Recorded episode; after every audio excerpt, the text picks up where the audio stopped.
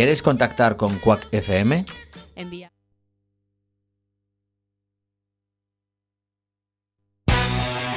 ¡Sin etiqueta!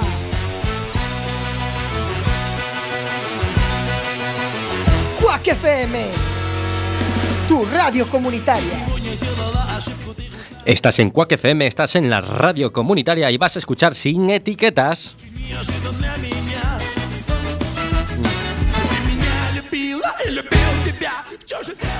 ¿Quieres saber todo lo que puede hacer una empresa de ocio y tiempo libre? Hoy en con nosotros Oxígeno Gestión. Тебе было все мало, ты меня западала И сказала, что устала Сука, ушла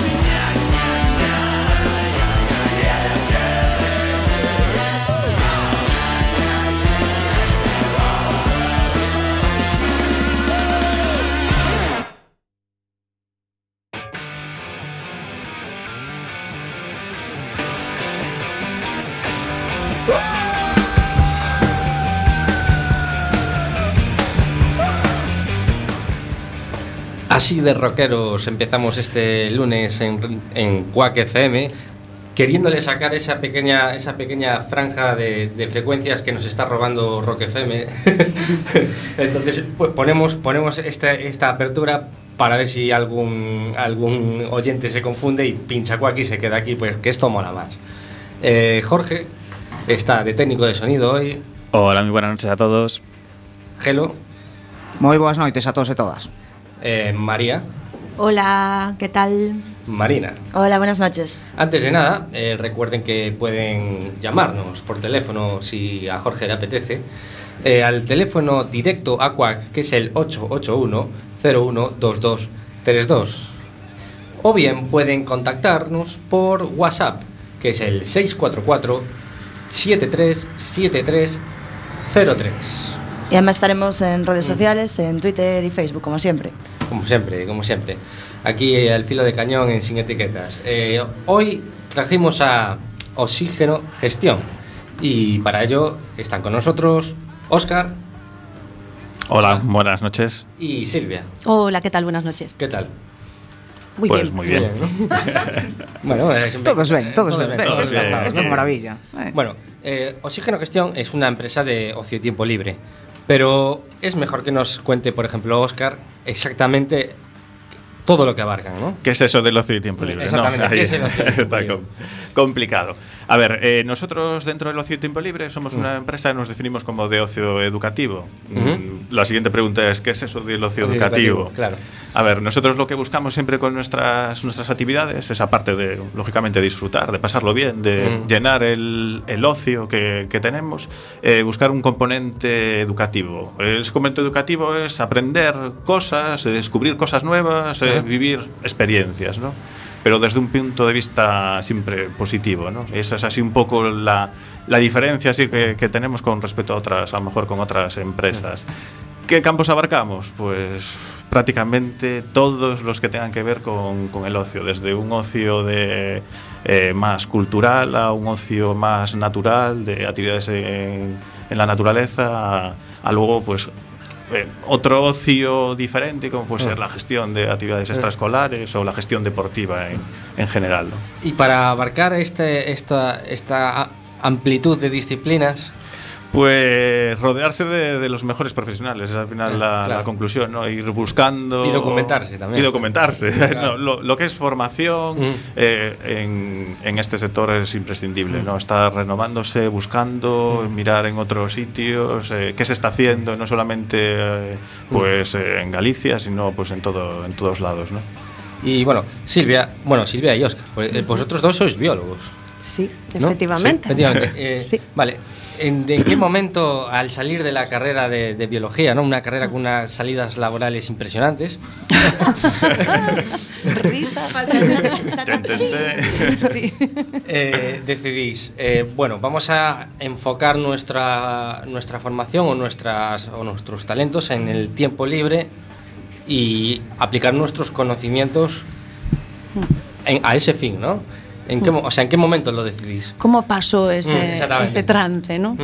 A ver, en mi caso particular fue porque cuando yo empecé a estudiar biología lo que me interesaba era la parte más de medio ambiente, de naturaleza, ¿no? Como se suele decir, hay dos tipos de biólogos. Están los biólogos de bota, que somos lo- las cabras, los que salimos al campo, y luego los biólogos de bata, que se pasan más tiempo en el laboratorio. Entonces, en mi caso yo siempre fui cabra, siempre fui bióloga, bióloga de bota. Entonces fue un poco por ahí, empezando a hacer actividades campamentales, porque estabas en el medio natural, haciendo senderismo, haciendo actividades un poco de, de naturaleza, fue por ahí. Y al final, claro, una cosa lleva a la otra, ya cuando te das cuenta, estás metida en el ajo ahí hasta el cuello. Sí.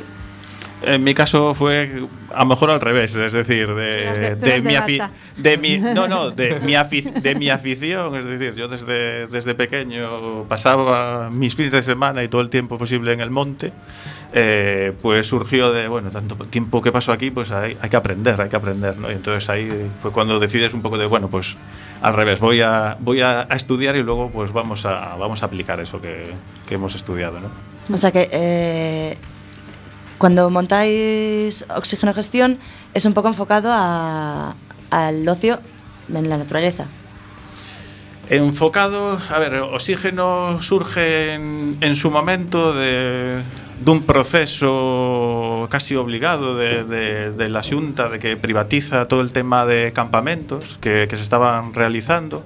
Entonces ahí fue donde hubo también un boom, en no solamente Oxígeno, sino otras muchas empresas que, que vieron que, que, bueno, que había que profesionalizarse. Todo eso que, que estábamos haciendo pues, de manera voluntaria en distintas asociaciones, de distintos sitios, que era el momento de dar un paso, un paso más. ¿no? Y, y de ahí surge, de ahí surge, pues en este caso surge Oxígeno y surge, como digo, otras muchas más, más empresas en, en Galicia. ¿no?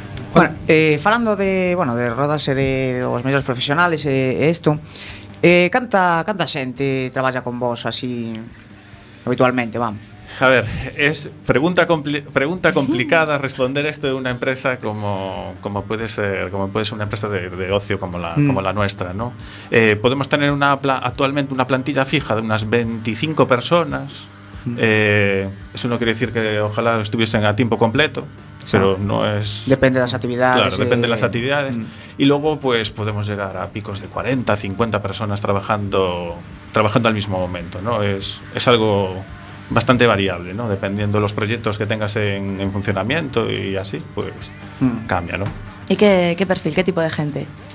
De, De de todo, todo, porque si de decís todo. cosas muy variadas, pues eh, Sí, realmente hay bastantes perfiles que vienen del mundo de la educación muchas veces, pues maestros o mm, gente pues eso de educación social, de ese sector. Eh, luego, pues monitores muy variados, porque por ejemplo lo que decía antes Oscar de las extraescolares, pues claro, ahí tienes eh, perfil de todo tipo, gente que da pintura, gente que da cocina, es un poco variado realmente. Eh, falando eh, de, de todo isto, eu vi unha, unha parte de, de, do, do, bueno, na, no, no, na vosa páxina que me, que me chamou a atención porque teño visto e eh, eh, gostaría saber algo máis deso, sobre todo que traballas tamén con empresas, con xente que, que traballa na, bueno, en empresas e deso. Eh, gostaría saber en que consiste o team building que, que din ali. Mm. Mira, é, eh, eso desgraciadamente actualmente ahora se está empezando a, a notar un incremento, pero afectó bastante ahí la- el tema de la crisis, eh, que las empresas estaban despidiendo a gente, con lo cual dedicar dinero a, a- a formar a gente o a formar equipos de trabajo, la verdad es que, que estaba complicado. ¿En qué consiste? Pues realmente eh, es una serie de, de actividades que lo que, que se quiere es reforzar es el espíritu de equipo, en que aprendan a trabajar no conjuntamente, que eso lo hacen, porque trabajan en la misma empresa, sino aprovechar esas fortalezas o incluso las debilidades que tienen, detectar esas debilidades para hacer un equipo mucho más, mucho más eficaz, ¿no? mucho más eh, eficiente. ¿no?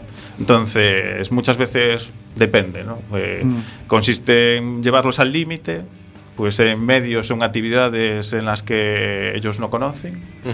eh, imaginaros, los, los, llevas a una prueba de orientación por el monte con tal. Entonces, bueno, pues ahí seguramente depende del sector que sea como tenemos llevado a, del sector de telecomunicaciones, ahí están bastante perdidos. Claro. Pero en cambio, si, le, si llevas a alguien que, que trabaja en talleres, Mm. pues a lo mejor también están perdidos, pero el trabajo, como es un trabajo más manual, más de. funciona muchísimo mejor. Se le va mellor.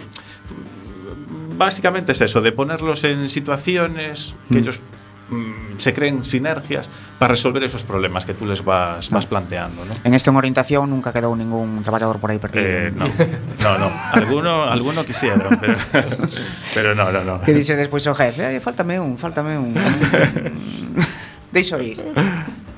Eh, Una de las actividades que, bueno, de, de las muchas que realizáis, esta forma parte del programa de Nocturnia, de, de aquí del Concello da Coruña, y realizáis las rutas de senderismo, ¿no?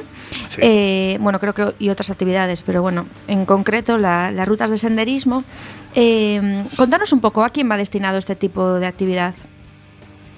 A ver, el programa Nocturnia en general está enfocado para el sector juvenil, eh, entonces es un programa que se, que se enfoca a personas desde los 12 años hasta los 30.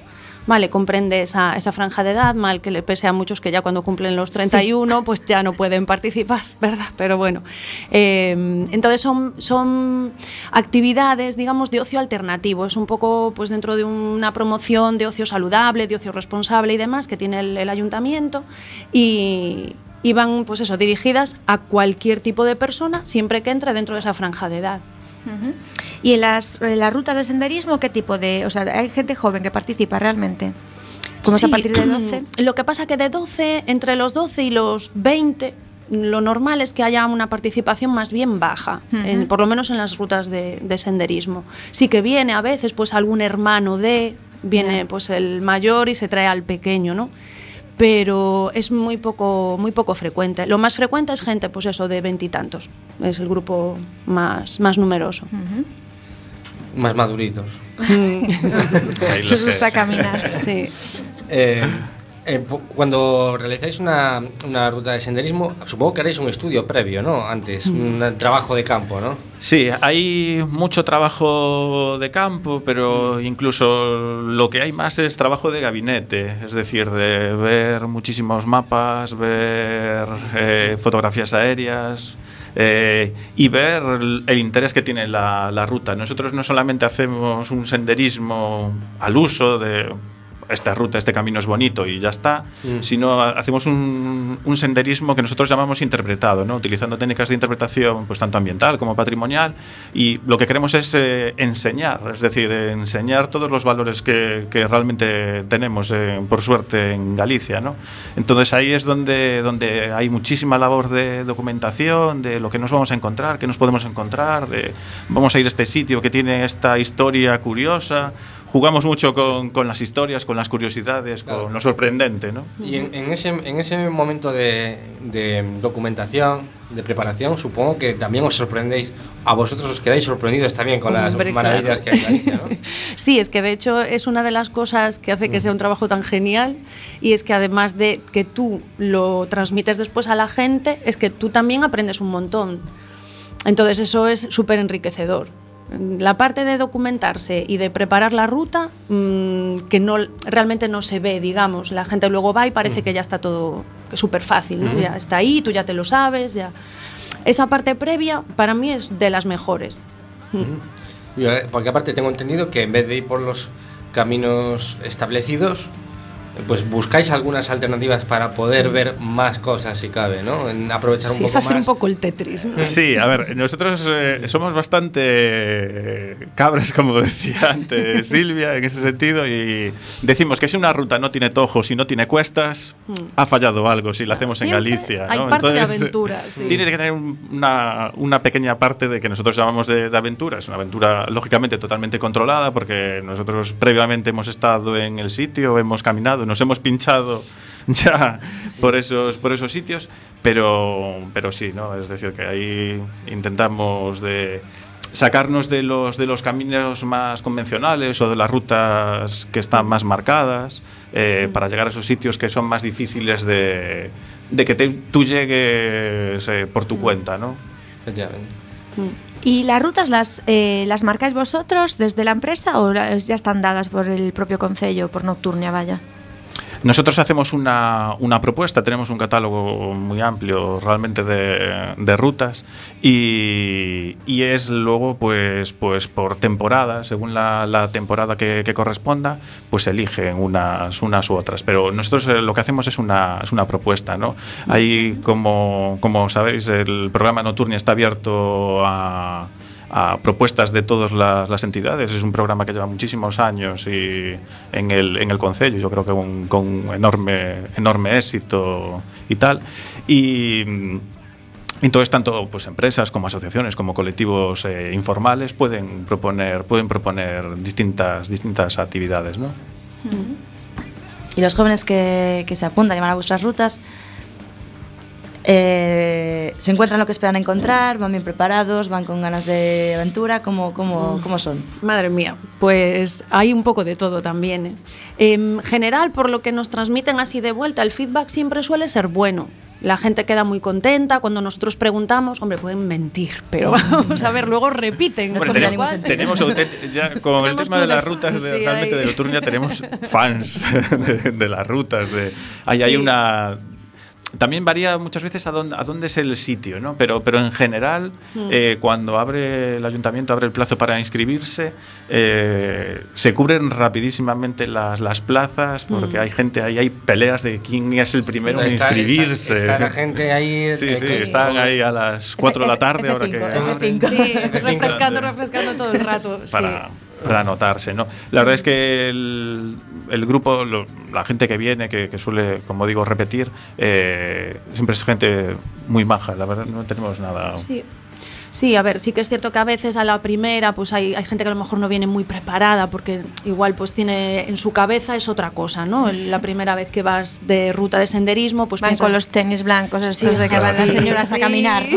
y en el es mejor bueno, de los casos, ¿eh? Van con ahora, tenis. ahora yo me acabo de cruzar a alguien con Converse y estaba lloviendo y las Converse de tela y eso, eso, no sucede, no sucede, eso que se avisa. eso sería otro tema también importante, ¿eh? ¿Por qué en invierno seguimos llevando no playeros de verano? Porque Pero bueno, hay, hay a que non lle importa máis os pés de ese Sí, sí, é increíble eso, é increíble. Pero pues sí. sí, en las rutas también sucede. y claro, luego pobres pues se mojan los pies, tal. Pero bueno, en principio van todos más o menos cómodos, siempre hay un poco la conciencia de me voy al campo, pues bueno, ropa cómoda y, y tira. Y van muy aventureros, ¿eh? Nadie se queja de por qué nos metéis por aquí que me mojo los pies o me pincho. No. Tiran para adelante y va, sí, gente muy aventurera en general. Y supongo que, claro, como biólogos que sois, eh, hacéis mucho inciso en la educación ambiental. Sí, mm. sí, sí. Es ya de formación profesional, yo creo, ¿no? Uh -huh. Sí, a, lo que pasa es que a veces eh, nos sucede de que eh, lo que decías antes, de esa labor previa que hacemos de investigación, digamos, de eh, como lo natural lo tenemos como ya tan asumido que nos sorprende más y mm. muchas veces en nuestras rutas eso dirán, pero esto Todo realmente, realmente se dedican al tema del medio ambiente, pero eh, mucho con el patrimonio, con la, mm. con la cultura, claro. porque es mm. bueno, una parte como a veces más desconocida, ¿no? Que, sí. que, el tema, que el tema natural. El tema natural, a lo mejor en Galicia, en determinadas zonas, lo tenemos como más asumido, ¿no? Los, los valores que, que, tenemos. Sí, luego Pero también. No tanto, no tanto el cultural, ¿no? Tanto el cultural. Claro, yo creo que mmm, la parte de la educación ambiental la tenemos un poquito más en plan transversal, que también es una palabra así muy de moda. Eh, en el sentido de que ya tenemos, por ejemplo, una limitación de plazas ya no llevamos a cualquier número de personas a los sitios. 500 no lleváis. Por ejemplo, un decir así que me viene, sí. O imagínate, pues cuando vamos a los sitios, si son zonas de especial protección, pues ya a lo mejor no accedemos a según qué zonas. Vale, eso pues lo explicamos luego en la ruta, les decimos pues por qué eso es valioso, por qué no nos hemos metido hasta aquí o hasta allí. Pero bueno, como que lo que dice Oscar, casi que al final lo que es la parte de interpretación la hacemos más con cosas patrimoniales, curiosamente. Es molinos, puentes, eh, iglesias y Tumbas, cosas de este tipo. Iglesias. Sí. Vale. Exactamente. Bueno, pues vamos a hacer un pequeño break en el camino, un break patrimonial, y vamos a poner. bien hilado, sin forzar, ¿eh? Y vamos a poner un temita musical que se llama Madre Solo hay una de Bersuit Bergarabat. Las quejas a Barranca, que es el que lo eligió.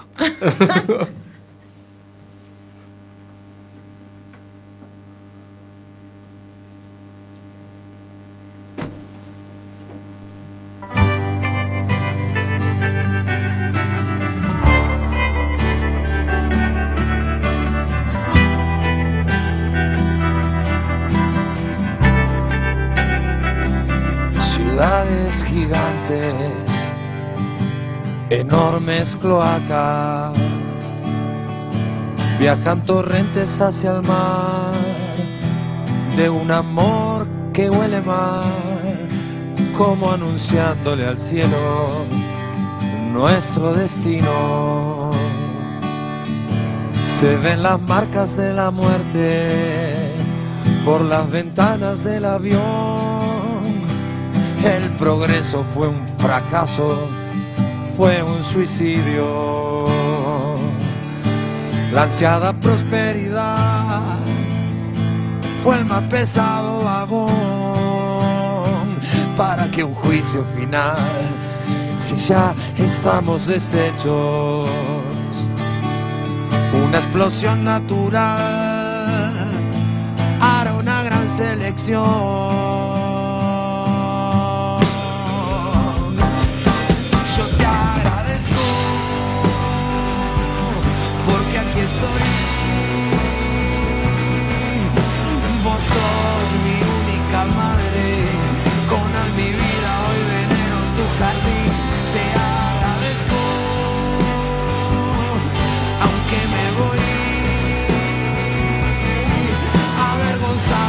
Ser parte de la especie que hoy te viola en un patético festiño.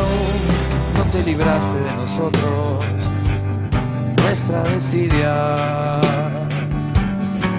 fue por tenerte regalada el creer que no vales nada.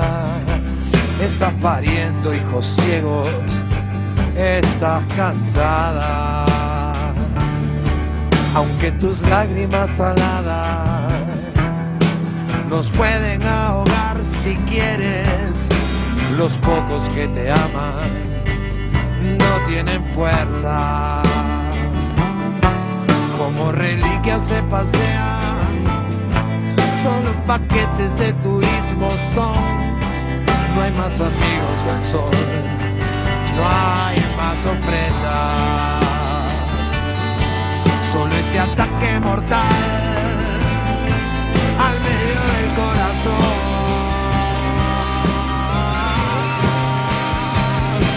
Yo te agradezco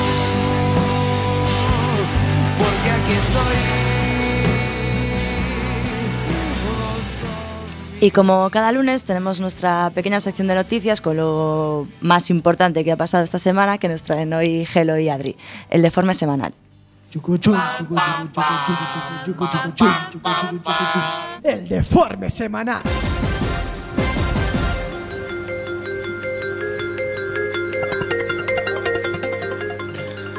Un bar de Málaga proíbe entrar en pijama ou bata. Todo a raíz das señoras que teñen afición a ir en bata polos churros. Home, pero por qué? Se de toda a vida se almorzan bata. E máis, debería ser o uniforme oficial. unha muller pon unha vela a virse de Candelaria e quemouselle a casa. Eu creo que na Biblia deberían ah, de poñer ben claro que non se debe xogar con lume. Un usuario de Foro Coches que vive cerca dun hospital descubriu un plan de aforro excepcional. Vindo de Foro Coches, as os esperan senalidades. Disfrázase de médico e acude á cafetería do hospital para beneficiarse do desconto de empregados.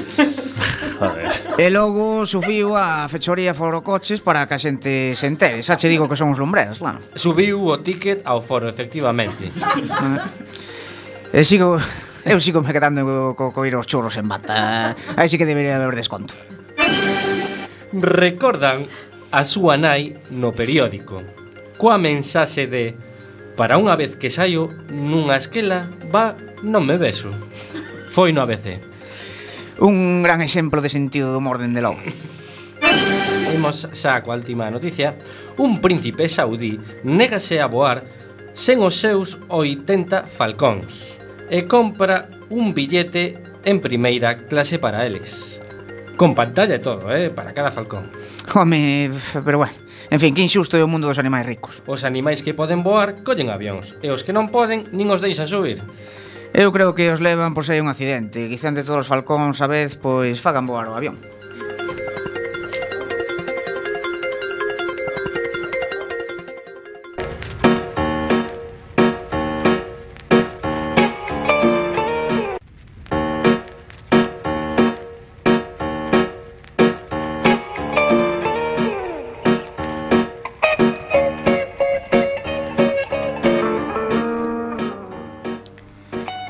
Seguimos con, con Silvia y con Oscar de Oxígeno Sestión y estábamos hablando eh, del senderismo, bueno, de las rutas un poco guiadas y senderismo, montañismo un poco.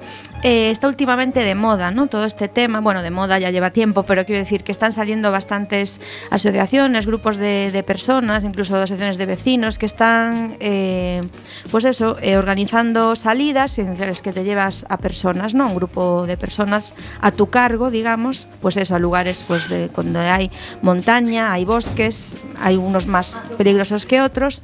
Mm, ¿Qué opináis de, sobre este tema? Es decir, ¿cómo lo veis? Con todo el trabajo previo que tenéis antes de realizar una ruta, ¿cómo veis que esté pasando estas cosas, esta situación?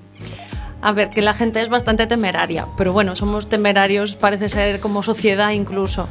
Eh, parece como que hubiera una sensación de que, pues, que vas a salir nada más que a dar un paseo y que la naturaleza es amable y que te va a pasar, ¿no? Pues no te va a pasar nada, pero pueden pasar un montón de cosas y lo raro es que no pasen más, que no haya más noticias alarmantes de accidentes en el, en el medio natural. Es importante, pues como decía antes Oscar, que se pasa uno mucho tiempo documentándose, viendo mapas y viendo caminos y viendo por dónde puede ir una persona que no esté muy experimentada eh, y ese trabajo no sabemos que lo hagan realmente todas esas pues, gente de las asociaciones como tú dices que se llevan que se llevan a cualquiera un poco al, al campo eh, yo creo que es eso, que simplemente no, te- no tienen conciencia de que esa actividad que van a hacer tenga o entrañe ningún peligro para nadie. ¿no? Claro, a ver, a nosotros toda, todas esas asociaciones, todos esos grupos, eh, siempre es positivo, es decir, que salgan, al, que salgan al, al campo, que salgan a la naturaleza, que lo conozcan, porque desde el conocimiento siempre se va a favorecer una, una protección, eh, o se debería, y en general eso, eso sucede, pero claro, nos encontramos con lo que está diciendo Silvia, ¿no? de, de que no son pocas las noticias que, que vamos viendo día tras día de, de gente que se pierde, grupos que, que se pierden, etcétera, ¿no? De accidentes que, que suceden o cosas como las que sucedió hace unas semanas con el famoso Castro Ah, del sí, embalse, sí, sí, del que embalse fue- que fue descubierto que en masa la gente va y final autobuses y autobuses claro, allí, me refiero, eso es Mm. también un, un senderismo como mal entendido, ¿no? De- Sí, la saturación de gente en determinadas zonas, la presión humana que podemos ejercer en zonas a veces de especial valor o de especial sensibilidad, pues no la tenemos en cuenta tampoco. Parece como que de repente salen las noticias que hay una zona espectacular y la gente sin ningún tipo de, de responsabilidad va a lo loco y, y claro, y están haciendo también un daño sin Tenemos ahí, saberlo por y sin ejemplo, el famoso intención. caso del, del, del Banco de Loiva. Me refiero, es un... Sí, sí, sí, sí, mellor una zona- banco do mundo, sí. Claro, es la- vistas do que mundo. encima sí. es una zona pues que tiene su peligrosidad. Sí, sí, sí, sí, que allí no hay vallita. ni- Bastante peligroso. Pero Sí. Sí, Y me viene ahora también al recuerdo de que decía Silvia de que eso, de masificación de gente, una nueva moda también que vino hace poco, bueno, ya la vi hace algunos meses para aquí, de agrupar piedras. Ay, sí. que me encanta, Sí. es como, ¿qué? Terrible. Sí, Yo la sí. viera por primera vez en Baroña, que fuera una vez y viera un, un grupo de ellas, pero ahora eh, la última vez que fue estaba, estaba Está- eso, sí, se les ha montañitas- ido de las manos Montañitas de piedras. nosotros eh, justamente estuvimos este, este sábado eh, en el cementerio de los ingleses, eh, al lado de, de Camariñas, Camariñas, sí. y aún salía hace poco eh, el catedrático de Geología de la Universidad de Coruña, de Vidal Romaní, eh, diciendo que se han cargado y, y poniendo fotos, que se han cargado una, una, una playa de, de bolos, que es una, una cosa curiosa y es, tiene una importancia bastante grande en, en Galicia, una playa de 8.000 años, de más de 8.000 años, que por amontonar piedrecitas, sí, ¿no? sí. algo que Claro, no- evidentemente la gente no lo hace con mala intención y es una expresión, bueno, pues así artística de andar un poco por casa y está, está bien. Pero bueno, que se hace sin la conciencia de que, oye, te estás a lo mejor cargando, pues eso, una zona con un valor eh, pues paisajístico, geológico, ambiental, etcétera, que no te has parado ni a pensar ni a preguntar tampoco. Eh, Realmente suele su- eh, suceder que canto máis presión humana ten un sitio, máis se fastidia. Por exemplo, esta, esta zona que do que está ao lado do cementerio dos ingleses, como se mm. pode chegar moi facilmente, mm. eh, pois pues claro, suceden este tipo este tipo de historias. Nunca nunca vou, é dicir, en algunha ruta que que que que tiverdes así preparada ou tal, mm nunca pasou eso que a mellor por presión así moita humana que, que se porque moitas veces así depois quedan papeles ou quedan tal, mm. sobre todo eso sucede cando va moita xente. Claro, a ver, nós como cando facemos as rutas, eh, pois eso, temos bastante cuidado de que a xente pois non deixe lixo, que vaya, bueno, como que vamos concienciando xa a medida que, que vamos facendo a interpretación e facendo pois as explicacións, non se dá o caso de que encontremos no noso grupo xente así descuidada ou non sei, con mala intención ou non, suele ser xente bastante respetuosa e bastante concienciada. Eh, algunha vez tivechedes que chamar a atención, bueno, non a xente xa dices que non, pero si algún tipo de perigo que pasase dentro desas rutas por algún cambio a nivel pois de naturaleza, quero dicir que fixera desa ruta mm. fai unha semana e de repente cando chegachedes pois o río creceu e tivechedes que sí, algún eh, perigo así dese dese sentido igual. A nivel de, de peligro no, pero pero de cambios eh, en último momento pocos, porque nosotros eh, solemos planificar con muy poquito, planificamos con mucho tiempo, pero lo que es el previo, es decir, el reconocimiento, lo hacemos con muy pocos días de, de antelación, precisamente para evitar, para evitar eso. Aquí, en- sobre todo en, la, en época de otoño e invierno, que el, días como hoy, que, está lloviendo y que te puedes encontrar que el regato por el que vas a pasar, que no llevaba agua, de repente lleva un montón de agua. eh, pues por eso, por ese tipo de cosas eh, solemos hacer pues una semana, como muy tarde una semana antes o cinco días antes o así el, el reconocimiento previo. Y aún así, perdona, aún así mm, vemos los puntos Sí, algo- críticos. que Alguna vez nos tenemos mejor- mojados los pies, me refiero. Eso. No, es decir, si llueve mucho estos días previos a la ruta, por aquí no vamos a poder Claro, pasar y buscamos una alternativa, Claro, por si acaso. también estaba pensando un poco más enfocado a igual rutas de montaña en la que baja igual Mm. alguna niebla o algo así como más de, ah, estás ahí arriba Sí. con 30 personas Y de repente tal, y no de ves. repente Claro, no ese es ves el- ni al que tienes delante, ¿no? Ese es un, pro- ese es un problema que. Por eso que- hay que ir con gente responsable. Sí. Di No, que sí. eh, Es el problema actualmente de la, de la tecnología, ¿no? Y que jo, la, la gente que, que- que- que trabajamos en esto y que no nos cansamos de repetir y a veces somos pesados de que cualquier hora con, con su teléfono que lleva GPS cree que puede ir a cualquier parte de- del mundo. Y puede irse- puedes ir a cualquier parte del mundo hasta que te quedas sin batería o hasta que empieza a funcionar mal.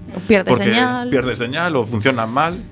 Y estás perdido, o baja la niebla y ya no sabes, ya te pones nervioso y ya no sabes por dónde, por dónde salir, ¿no? Entonces, eso es un gran factor que está causando, pues, pues grandes de las pérdidas. De todos los años se pierde gente en el Pindo. ¿Por qué? Por esto. Pero dices, Bueno, pero ahí con vosotros en Nocturnia sin ningún problema, ¿no? A ver si estamos aquí hablando, que digo, a ver si la gente va a decir, oye, aquí no me meto, que... no, ningún problema. Lo que, lo que se puede encontrar es algún tojo, algún pincho, alguna, algún subi- charco. alguna subida, algún ¿Alguna charco. subida? Bueno, siempre hay alguna subida, pero es que vivimos en Galicia. Vivimos en Vamos a ver. Sí, esas son es las, de, las, de las cosas eh, típicas que no. También hacéis talleres de, de reconocimiento de setas o algas. Eh, y este tipo, bueno, obviamente ya por vuestra formación está claro que os, que os tira mucho, ¿no? Pero eh, claro, también tenéis que hacer un trabajo previo para ello, ¿no? Sí, a ver, ahí mm, normalmente contamos con, con gente que se dedica, que se dedica en Mm. exclusiva a eso, pues expertos en algas o expertos en setas o expertos en otras, en otras ramas. Entonces ya tienen así como mucho conocimiento de la, de la zona. Esas son actividades, la, la verdad, que tienen muchísimo enganche, eh, no por- tanto por la parte natural, Sí, por sino parte- por la parte Por la culinaria. parte de comer, sí. Es decir, todo lo que luego te lleves a la cazuela, eso funciona, funciona perfectamente. Y en el tema, por ejemplo, de, de las algas, que está últimamente muy, muy de moda, pues funciona, funciona muy, funciona muy bien. ¿no? La gente tiene muchísima curiosidad de luego de, de aprender a, de qué puedo, Mm. qué puedo utilizar, de Porque también, también hacéis talleres de cocina, ¿no? Yo- un, un momento, un momento. nada, yo aquí es que no, desde la total ignorancia. ¿Se, se comen algas que haya por aquí? Sí. Yo no en Bastiagueiro. No he Mira, comido en mi vida. De, de hecho, son las Tienes, que venir a alguno de los talleres de, de algas, sí. Sí, a ver, de en Galicia somos- identificación y. somos una, una Mm. potencia, vamos a decirlo así, a nivel, a nivel España somos una potencia, a nivel europeo también, es decir, ahí tenemos grandes, grandes las grandes empresas de, de producción de algas, pues desde la aquí Porto Muiños o Mar de Ardora con un desarrollo sostenible muy importante. Es decir, las mejores Ferrer Adrià, que era así la referencia como cocinero, toma algas de Galicia, es decir, compra algas en Galicia, algas de aquí de la costa de Coruña. Marina, tienes que ponerte las catiuscas e irte a... A, a- a mí, a mí el nombre me lo pusieron mal. Estaba y... pensando en Santa Cristina, mm. pero mejor no, en otra playa. Mejor Igual, claro, yo iba a decir, ponte las catiuscas y vete a Santa Cristina, pero Santa no, mejor Cristina que mejor no. que no. Claro, no, otra, otro no, tipo de playas. A, a, las islas de San Pedro, que ahí tenemos. Mm. A. Mm.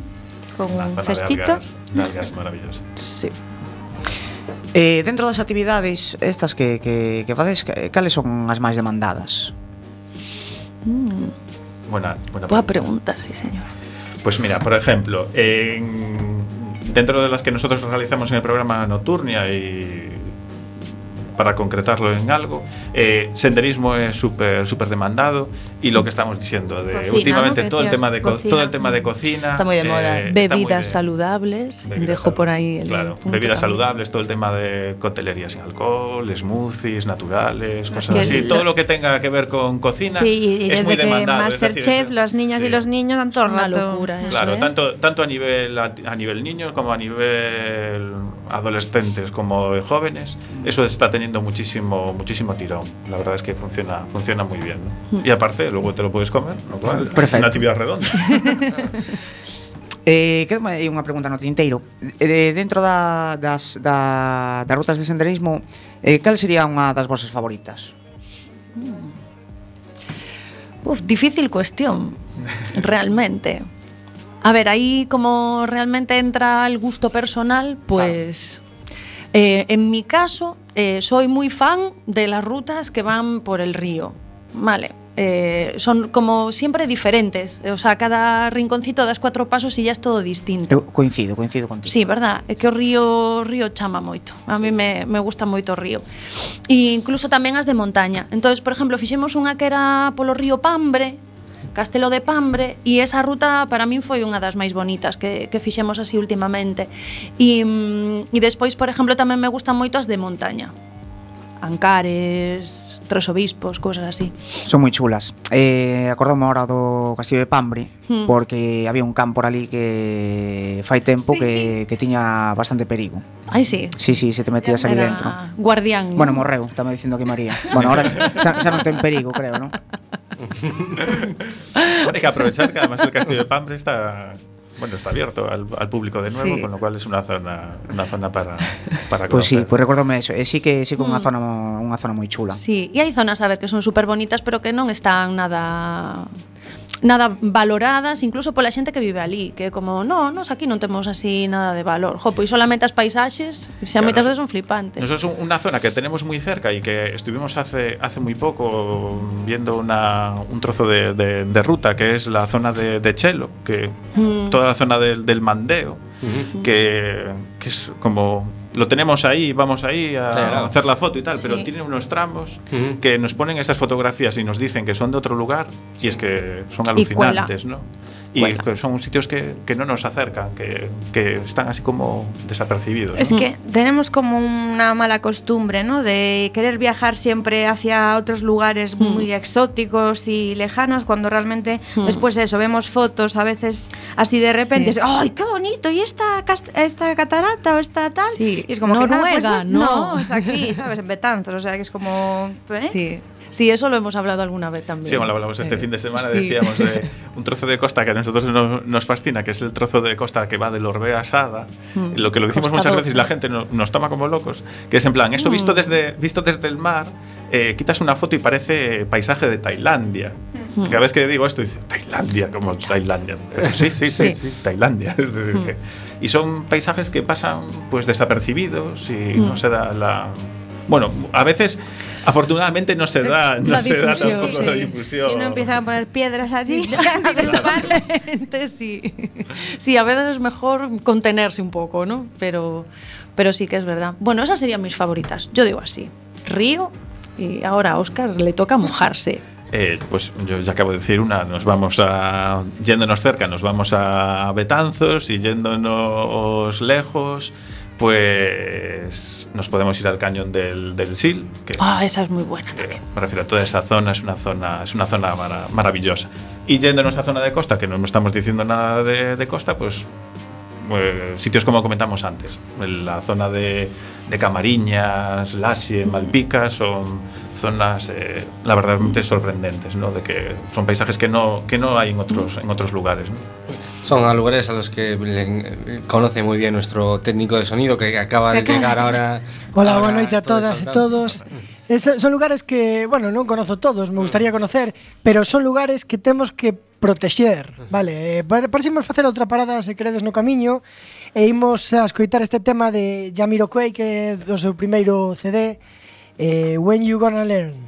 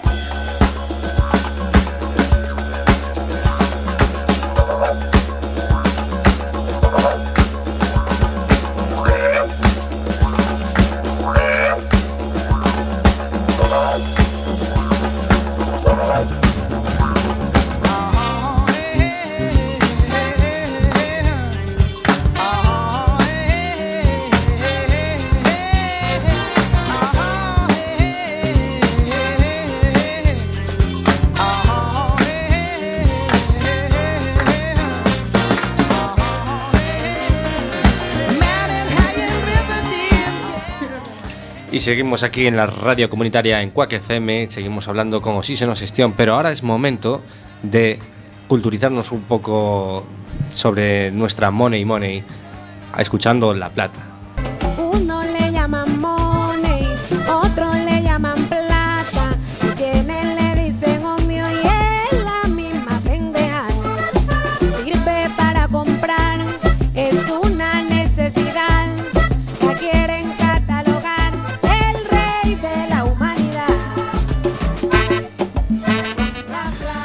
Bueno, pues hoy en La Plata vamos a hablar de un tema que está más o menos en boga, que es la renta básica universal, que es este proyecto más de izquierdas que de derechas, que consiste en darle una renta digna a la gente a cambio de nada.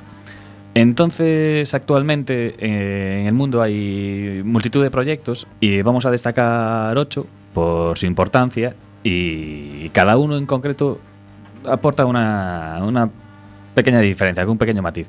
Por ejemplo, el primero que tenemos es en Kenia, donde una ONG que se llama Give Directly, muy bien dicho, eh, Que inglés. que Otorga esta renta allí en Kenia a 6.000 beneficiarios. Los divide en segmentos, a unos les paga diariamente, a los otros les paga semanalmente y a otros les da el dinero anualmente de golpe.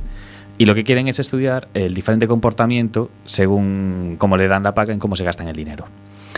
Outro país eh, que tamén anda con esta historia de Finlandia, que está en curso actualmente, eh, paga o Estado, eh, hai unhas 2.000 personas desempleadas, eh, consta de 560 euros o mes, tanto se encontran traballo como se non. Eh, o que pretenden é medir o, pois, o ansia da xente por encontrar eh, empleo. O número 3 eh, está na cidade de Oakland onde hai un proxecto destinado a 100 familias e eh, otorganlles entre unha axuda entre 1.000 e 2.000 euros, diferente cuantía. Este proxecto está pagado pola Universidade de Michigan, en concreto pola profesora Elizabeth Rose, eh, esta ten un experimento aparte de económico social, porque di que en un mundo en el que cada vez se eliminan empleos con máis rapidez con el que, con el que los creamos, va a ser moi difícil encontrar gente que se adapte a ese cambio. Entón, con esta renta pretende solventar ese problema. O cuarto exemplo é, eh, bueno, dicir en holandés, o trek.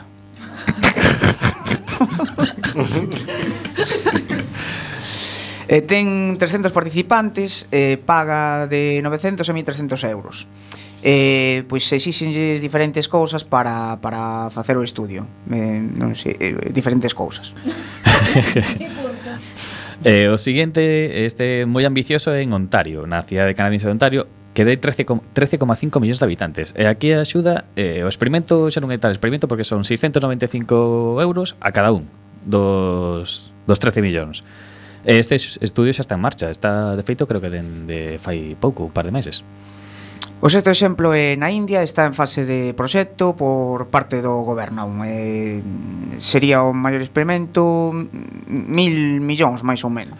Sí, un arriba un abaixo, a verdade que eso xa de experimento pasa ao seguinte nivel. O sétimo exemplo está en Italia, que tal como é o país, pois é un estudio un pouco cutre porque son máis ou menos 100, 100 persoas, eh, existen varios proxectos que están dispersos en diferentes cidades, realmente non ten moito, nin sequera fin científico, é unha cousa un pouco deslavazada. E o último exemplo é Uganda, que son unhas sobre unhas 50 familias, e 8 dólares que dan, e pois van facer un documental sobre isto, así que se queredes velo, pois xa sabedes. Eh, así como a maioría deles buscan eh, mirar se existe algún efecto cando lle das a alguén unha renta para se sigue buscando traballo ou non, se se volve un pouco vago, non? Normalmente, bueno, todavía non están claras as as consecuencias. O que si atoparon é que, por exemplo, no caso de xente moi pobre en África, eh, nas mulleres si que hai unha consecuencia que cando lle otorgan esta renta deciden quedarse embarazadas, teñen unha maior tendencia a quedarse embarazadas. Pouco que lles des, otorgais como unha seguridade económica, e esa seguridade o que fai é que decían ter máis nenos. Sin etiquetas.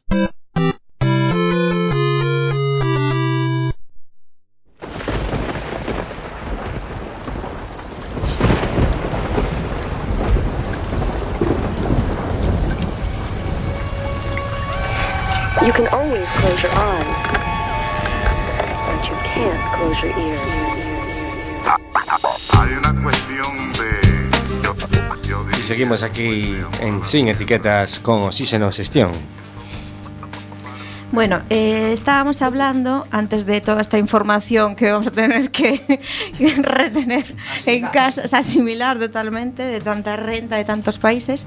eh, con Silvia y con Oscar de Oxígeno Xestión, con, bueno, hablando un poco de- del tema que queríamos ahora ubicar. Uy, me estoy liando yo sola aquí. sola. Eh, que es que, bueno, es una empresa de ocio y tiempo libre y como empresa de ocio y tiempo libre trabajáis con monitores y monitoras. Supongo que vosotros también sois monitores y monitoras. Empezando de abajo, ¿no? Que es como mejor se puede organizar, yo creo personalmente, una empresa de este nivel. Entonces, eh, estas personas eh, están, bueno, eh, creasteis y moderáis ahora mismo una página de Facebook donde hay un montón de monitores y monitoras, concretamente casi estáis llegando a las 10.000 personas. Sí, 10.000 que es una cifra Sí, sí, vi, bastante... dije, sí, no, no- Cuando empezamos no creímos nunca que se llegara, que se llegara realmente Hay un tope a esa- de esto, no sé. Mm, Yo creo que no, me refiero. 10.000 en Que Facebook reviente. tampoco debe de ser mucho. Pero bueno, que, que sí, aparte, a ver, somos el grupo de monitores eh, más grande de, de España, a Ujú, nivel de, sí. por lo menos de, de Facebook, de redes sociales. Y a partir de ese grupo se han creado grupos también, pues el de Madrid, el de Asturias, con, con el- exactamente con el mismo nombre, con, Eh, con con- gente, es decir, ¿con se ha expandido. ¿no? ¿Con qué intención Nuestra crea? intención lo creamos hace ya bastantes años, hace casi cerca de ocho años o así, y era eh, porque nosotros lo utilizamos como herramienta. Teníamos una herramienta propia eh, en, en una página web que teníamos de grupo para Mm. nuestra intercambiar información de nuestros proyectos. Una herramienta de sinergias. Sí, sí, pero propia de pro- propio personal, ¿no? De la propia gente que, que trabajábamos eh, juntos. Y entonces decidimos, bueno, esto que funciona y que puede ser un momento para compartir y, y publicar cosas, pues vamos a llevarlos pues a, a todo el mundo, es decir, que sea una cosa, una cosa pública y, y abierta. Y surgió con esa, con esa intención, pero nunca creyendo que, que iba a ser así una herramienta, eh, bueno, pues de difusión, ¿no? ¿Y existe unión entre las distintas empresas de ocio y tiempo libre? Eh, creo- yo creo que podría haber más. Me refiero, eso es una, una asignatura pendiente como la- lo de colaborar, ¿no? Ujú. Eh, siempre el otro día analizábamos de tenemos documentos abiertos colaborativos donde la gente puede poner pues grupo de ca- eh, Mm. canciones para trabajar la educación Mm. en valores y, y no llegan a estar arrancando, ¿no? Y es una paradoja porque nosotros que somos educadores, de educadores de- en el tiempo libre, eh, que estamos siempre, pues, con, pues, tanto con los niños como con los adultos, con el tema de compartir y colaborar. Que luego cuando lo llevamos en casa del herrero cuchillo de palo, ¿no? Cuando lo llevamos a lo nuestro no, no funciona, no funciona lo mismo, ¿no? Bueno, queda, queda muy poquito tiempo y, y vais a tener que volver otro día. ¿eh? Y no me- Encantados, ¿eh? no, no, bueno, eh, hay un tema muy importante que personalmente me gustaría tratar con vosotros como empresa de tiempo libre, que es sobre la salud ¿no? de, de- del ocio y tiempo libre aquí en Galicia en concreto. Entonces, no sé, hubo, bueno, eh, las personas que trabajamos en este sector eh, vivimos una bajada salarial muy grande hace un par de años para atrás eh, y brutal. Fue como un cambio enorme, sobre sobre todo campañas de verano, pues eh, tan sonadas en telediarios y todo. ¿Qué, ¿Cómo estáis viviendo esto? ¿Qué, qué opináis? Eh, a ver, ahí... ¿Quién es el culpable? ¿Quién es el culpable? Pues el culpable es la, es la administración y no, no es por decir echarle la culpa así. En este caso, pues lo que dices, la campaña de verano, que es el así la- el buque potente. insignia, es lo Mm, más potente de que se Sí, hace de de- en tiempo libre en Galicia, es decir, es lo que más presupuesto tiene, eh, eh, por lo menos concentrado. Eh, ahí es la, la propia administración. Tenemos que recordar que la Junta de Galicia este, este año ha sacado un concurso eh, que ganan siempre las mismas empresas. Eso sería una cosa a evaluar, ¿por qué? Y por qué no. Y el último, el último año, eh, con el único criterio de precio. Eso lo que está haciendo es precarizar el sector. Me refiero, si nosotros contratamos algo, eh, eso va en contra de, por ejemplo, lo que se está haciendo en, en Coruña, ¿no? que se está las cláusulas sociales de favoreciendo, favoreciendo pues los, las empresas que aporten pues mejores profesionales, que paguen mejor a sus y eso se puede hacer, es decir, eso se puede hacer, se está haciendo y se debería de hacer, ¿no?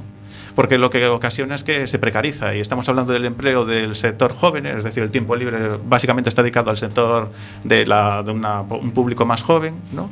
Y estamos diciendo de que los jóvenes no, no tienen posibilidades de empleo y la posibilidad de empleo que, que tienen, por lo menos en el verano, o que es una, un primer comienzo para que empiecen a trabajar luego en otros sectores y que adquieran experiencia profesional, lo estamos precarizando, ¿no? Y ahí yo la culpa la tiene eh, la administración y las propias empresas que no que bajan y bajan y bajan, me Ya- refiero. Ya no sale, digamos, rentable irse a trabajar de verano. Todo el Eh, verano. No, no sale rentable, me refiero. Nosotros, eh, por ejemplo, en eso de campaña de verano, con bajas de 40, 45%, eso es inasumible, me refiero, no, no, tiene, ningún, no tiene ningún sentido. ¿no? Nosotros optamos siempre mm. por, por un ocio de mayor calidad y, y pagando suel, sueldos dignos a la gente, valorando lo que, lo que hacen y, y claro. Porque hay que pensar también que cuando una empresa llega a aceptar precios tan Mm. bajos, cuando puede poner un presupuesto bajísimo, ¿de dónde sale? Quiero decir, ¿cómo hacen para mantener la calidad, la Claro. dignidad del empleado y todos los gastos Mm. de material, de programación, etcétera? Queda aí así en el aire la pregunta. Y ¿eh? un poco, un poco como, como reflexión final, eh, se cabría preguntar qué, qué se puede hacer para que se valore más ese, esa La figura, figura. ¿no? Pues, eh, a ver, otras políticas son, son posibles, hay ejemplos y hay, yo creo que una voluntad en algunos sitios de, de cambio. Y no, no es que sean otras políticas, son políticas de antiguas, eh, que hace 20 años cuando yo empecé en el ocio, eh, lo comentamos antes fuera de, de antena, de que, que realmente ganábamos muchísimo más, pero muchísimo, muchísimo más. Realmente, un verano podíamos sacar casi para todo el año, ¿no? Y eso es, es impensable ahora, ¿no? Y cabe recordar en ese sentido de que la responsabilidad que, tiene, que tienen los monitores, ¿no? Nosotros estamos en un campamento, estamos con los hijos y las hijas de, Y de 24 la gente, horas. Y 24 horas. E ben queridos que sodes polos, polos usuarios. Óscar, poderíanos lembrar eh, ¿Onde podemos contactar con vos? Si alguien que contactar. Sí, mira, eh, tanto en las redes sociales como si no en nuestra, en nuestra página web de oxigenogestión.es. Ahí nos, nos encontráis y en todas las redes sociales, en Facebook con Oxígeno Ocio Educativo, en Twitter. Hemos en enlazado nosotros también el Facebook. Uh -huh. eh, antes, de, Facebook. antes de marchar, hay una pregunta clave que Adri ten para todos los invitados y todas las invitadas. Adri, por favor, Tengo miedo. Bueno, esta, es- esta sería muy, esta es un clásic- la clásica pregunta que hacemos siempre. ¿Se liga mucho siendo monitor de ocio y tiempo libre? que responda la monitora. ¿Por qué? No, porque la mayoría de, las, de los monitores, monitoras son chicas. Entonces ahí tendrías que decir tú algo. Los, los Yo, monitores. desde luego, no.